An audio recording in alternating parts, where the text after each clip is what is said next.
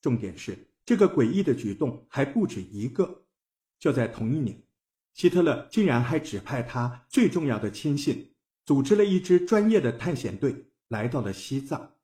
注意哦，这个时候二战已经开打，这是一支由各个领域所组成的考察团，其中包含了人类学家、地质学家，还有考古学家等等。他们的目的就是要赶到西藏寻找传说中的亚特兰蒂斯。原来不知道为什么，希特勒不但相信亚特兰蒂斯的存在，而且根据他所掌握的资料，他认为现在的西藏人跟这个神秘的民族有着分不开的关系。他希望来到这里，抢在所有的国家之前找到传说中的亚特兰蒂斯的后裔。这样，也许他就会有机会借由亚特兰蒂斯的科技一统天下。经过一段时间，考察队伍终于来到了西藏，并开始与当地的人接触。在领主的同意下，他们还实际测量了当地人的头部尺寸，获得了很多第一手资料，甚至他们还将这个过程拍摄了下来。在调查的过程当中，他们还意外地从当地人的口中得知了。西藏的某处地底，藏有一个名叫地球轴心的宝物，拥有神秘的能量场，可以保护人免于炮火的攻击，甚至拥有可以扭转时空的力量。但考察队伍并没有实际的、真正的看到地球轴心。后来，考察队伍带着地球轴心的资讯以及其他珍贵的研究资料回到了德国。一九四三年。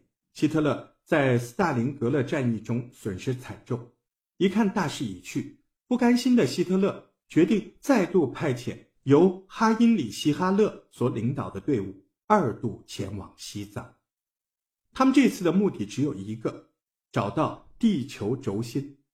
这个过程中，海因里希·哈勒还曾经被英军逮捕，不过直到1944年，他才终于来到了西藏。他没有忘记希特勒交代的任务，他开始积极的寻找地球轴心。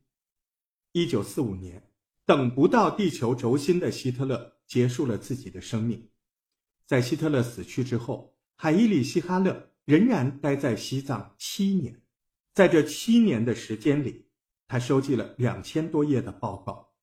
当他要准备离开西藏时，却再一次的被英国抓到了伦敦，把这些。珍贵的资料拿走之后，才释放了他。后来，美国也加入研究这批珍贵资料，而且美国还将这些资料列为机密，需要等到二零四四年才可以公布这批资料的研究成果。提到这里，也许会有一些朋友在想：西藏真的有这么神奇吗？如果真的这么神奇，有没有什么证据呢？二零零四年。美国哈佛大学的医学院博士就曾经组织了团队，针对西藏喇嘛的脑部做过实地的研究。研究后发现，喇嘛的脑部真的有异于常人的能力。除了有哈佛大学的博士去过西藏以外，在一九三零年代，还有另一名牛津大学的医学院博士扎尔也曾慕名来过西藏。当时他很幸运地亲眼见证了传说中的。漂浮术，重点是他还拍下了照片。除了照片之外，身为博士的他当场做了一份非常详细的笔记。他告诉大家，喇嘛他们是怎样让石头漂浮起来。在他的笔记当中，他还特别的标识了石头的大小。原来这颗石头高度达到了一点五公尺，宽度在一公尺左右。可以看得出来，这可不是一颗小石头。在距离石头六十三公尺的地方，站着十九位喇嘛，他们以半圆形的弧度围绕着石头，其中六个喇嘛吹奏长号角，另外十三个喇嘛操作着不同大小的金属器物。在这些喇嘛身后站着两百位喇嘛，他们会随着音乐开始耸肩。一开始石头一动不动，但没有多久。石头就开始不停的左右晃动，然后石头开始稳定的上升。不到三分钟的时间，喇嘛们便用这种方式成功的将这颗大石头送到了两百五十公尺高的悬崖上，是不是很不可思议啊？前面提到的神秘国度香巴拉，西藏人对于它的位置描述有两种：一种认为它隐藏在雪山之中，另一种认为它很有可能就隐藏在喜马拉雅山底下。没想到的是，二零零七年，真的有一群科学家，他们统计了发生在二零零七年至二零零一年的东亚地震数据，将这些数据输入到超级电脑中，绘制了一个三 D 地点模型图，然后他们就惊讶地发现了一件不可思议的事儿。他们发现，在喜马拉雅山的下方，竟然有多处的。大面积的空洞，这些空洞其中最小的面积竟然也有十五万平方公里。你知道十五万平方公里是什么概念？咱们中国的台湾岛也才三万六千多平方公里，也就是说，光是最小的空洞的面积也有四倍以上的台湾岛大小。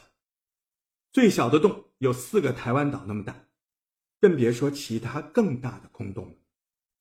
当时大家都觉得很奇怪，因为喜马拉雅山可是全世界最高的山脉，如果地底下是空心的，它又该如何撑得起这么大一座山呢？重点是，研究团队还发现了这些空洞里面存在着某些奇怪的物质，这些物质有着很强的导电性。有科学家就解释了。这很可能是高浓度的盐湖，但也有专家不认同。他们认为盐湖怎么可以有这么强的导电性呢？那么问题来了，这些空洞里面到底是什么呢？听完今天的节目，大家有没有发现许多以前神秘的传说，现在呢因为科技进步了而得到了证实？你比如刚刚提到的喇嘛。我想，他们很有可能就是拥有某种技术，能够以声音、音乐震动的这个频率，将那些石头悬浮起来。所以，我们不妨继续保持我们的好奇心，还有想象力来看待我们的这个世界。